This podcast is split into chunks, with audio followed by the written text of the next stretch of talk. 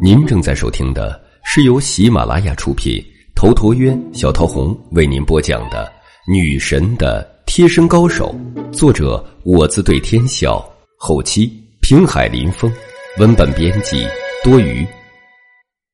第三十二集，大刺杀。木镜点了点头，林清雪与唐青青也表示要一起跟着去。当这四名美女来到派出所后，那些警察也都是醉了。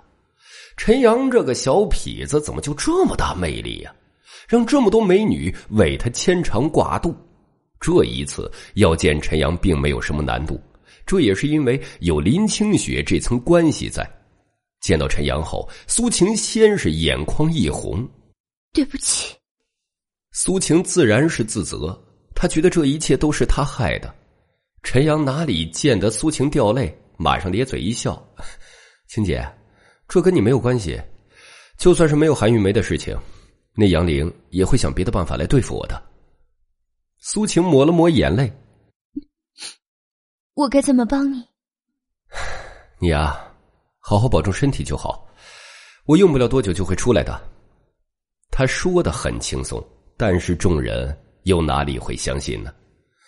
唐青青与林清雪也是暗自垂泪，倒是穆静非常的冷静。你说吧，想要我怎么帮你？青姐，还是你了解我啊？我只需要帮我打一个电话就成，告诉那个人我的情况。电话号码是多少？你把手伸出来。他哪里不知道这里有监控录像，所以绝不会将号码说出来。木镜也懂这一点，当下伸出了手。陈阳在木镜手上写下了号码，木镜记在了心里。随后问他：“你确定这样就可以了？”“嗯，我自有分寸。”陈阳这个时候镇定如山，他就是如此，越是危险就越是镇定。木镜点了点头，说一句：“这就去办。”说完后，他起身打算离开。他知道陈阳就是一个谜，自己也无法看透。陈阳又看向苏晴，晴姐，这里有位美女队长，她富有正义感，是个可以相信的人。现在她对我非常厌恶，大概是觉得我打了韩玉梅，算不得真正的男人。你帮我向她解释一下，当日打韩玉梅的经过与缘由，她的态度转变会帮上我很大的忙。苏晴连忙应道。当下，唐青青一众人又去找秦墨瑶。秦墨瑶今天一整天都在忙，他先是去了广布屯手机店了解当日的情况，随后又去了韩玉梅的家中，最后才回到了派出所。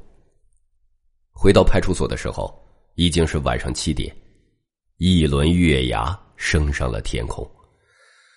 秦墨瑶还没坐稳，下面的片儿警就来汇报。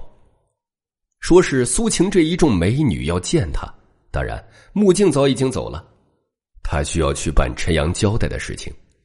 秦墨瑶也迅速见了苏晴三女，在三女的口里，秦墨瑶了解到事情的一个大概轮廓。他本来也就对韩玉梅的品行有所了解了，所以对陈阳的恶感也没有那么深了。加上苏晴的说辞，他就更加相信。晚上九点。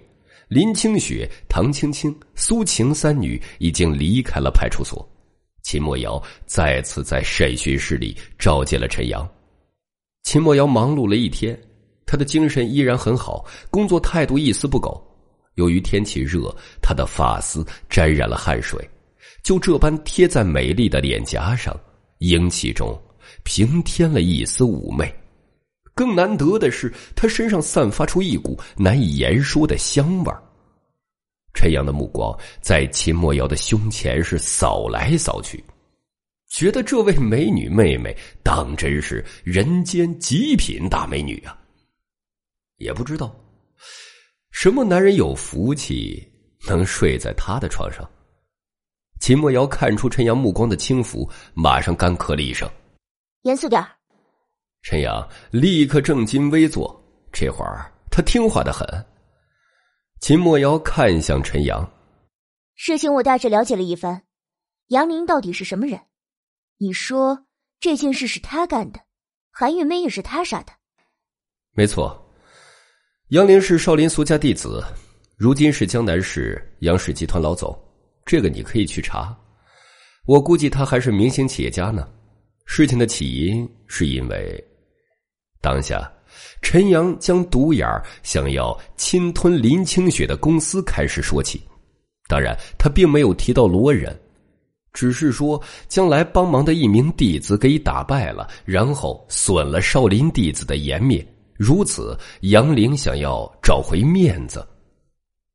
秦墨瑶显得有些不可置信了。就为了找回面子，便来杀一个无辜的人？你有什么证据？证据？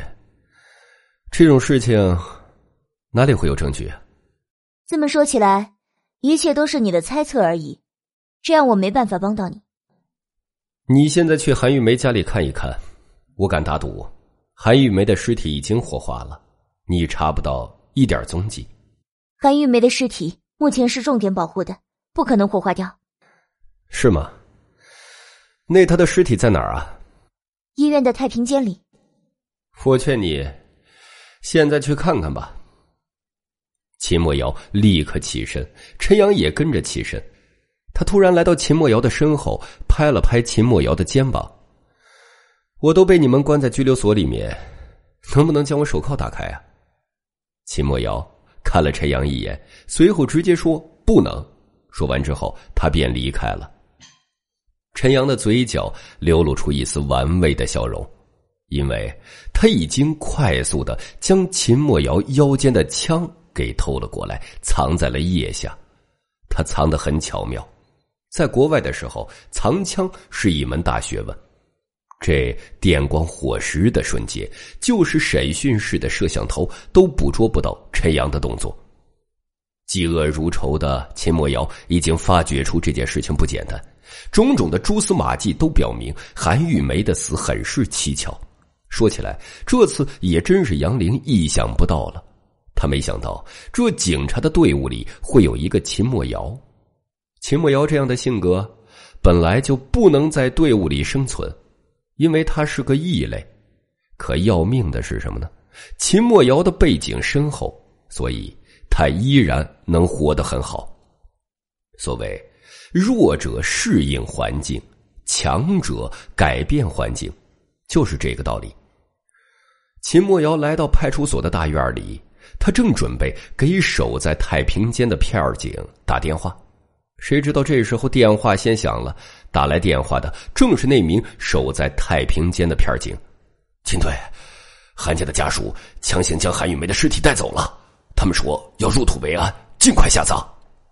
秦墨瑶吃了一惊，这时候什么也都顾不得了，赶紧阻拦，千万不要让他们火化。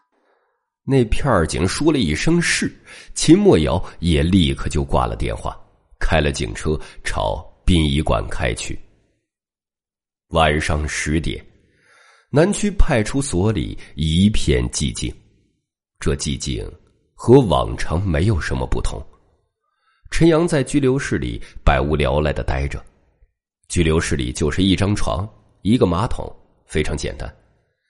灯光白炽而冷清，陈阳丝毫没有困意。就在这个时候，灯忽然熄灭了，应该说是整个南区都停电了。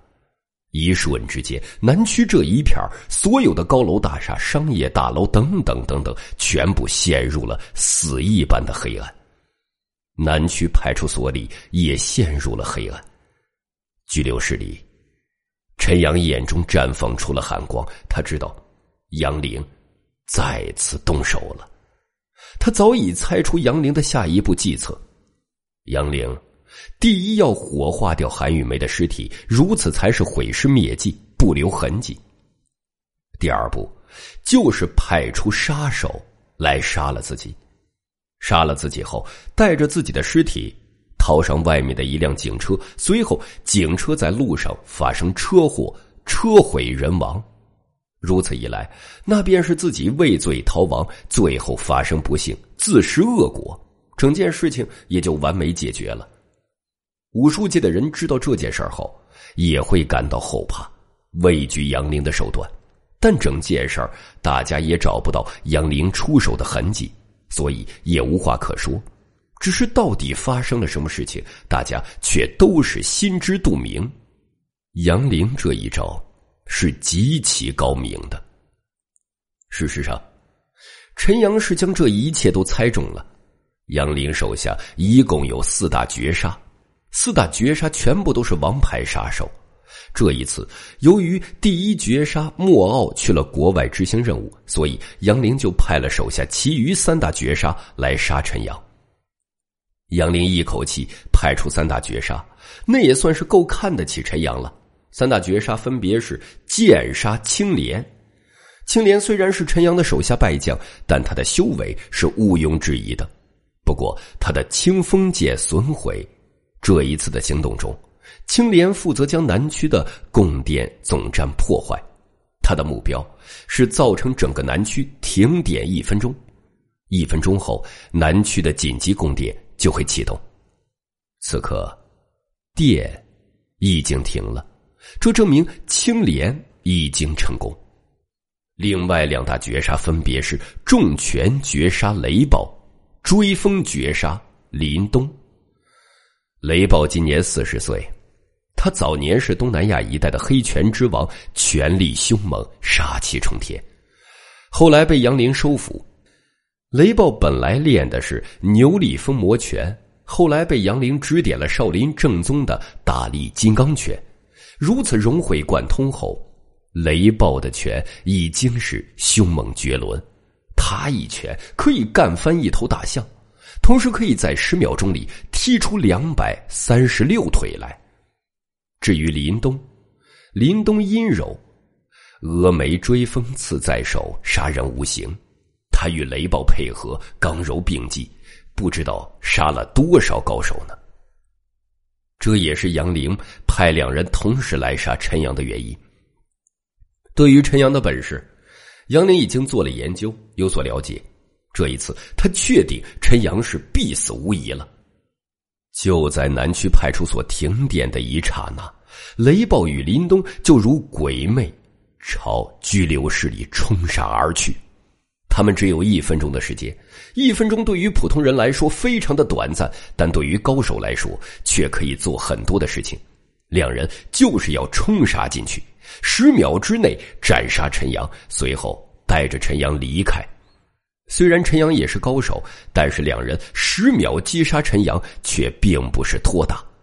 高手搏斗，胜负只是在刹那之间。绝不会像武侠小说里、电视剧里打上个三天三夜。两人瞬间来到拘留室的大门处，雷暴一脚将大门踹开，砰的一声，那大门猛烈裂开，朝着陈阳狠狠的轰撞过去，就像是小型坦克一样，带着爆裂的劲风。陈阳身子朝左一闪，便将那大门的攻击避开了。与此同时。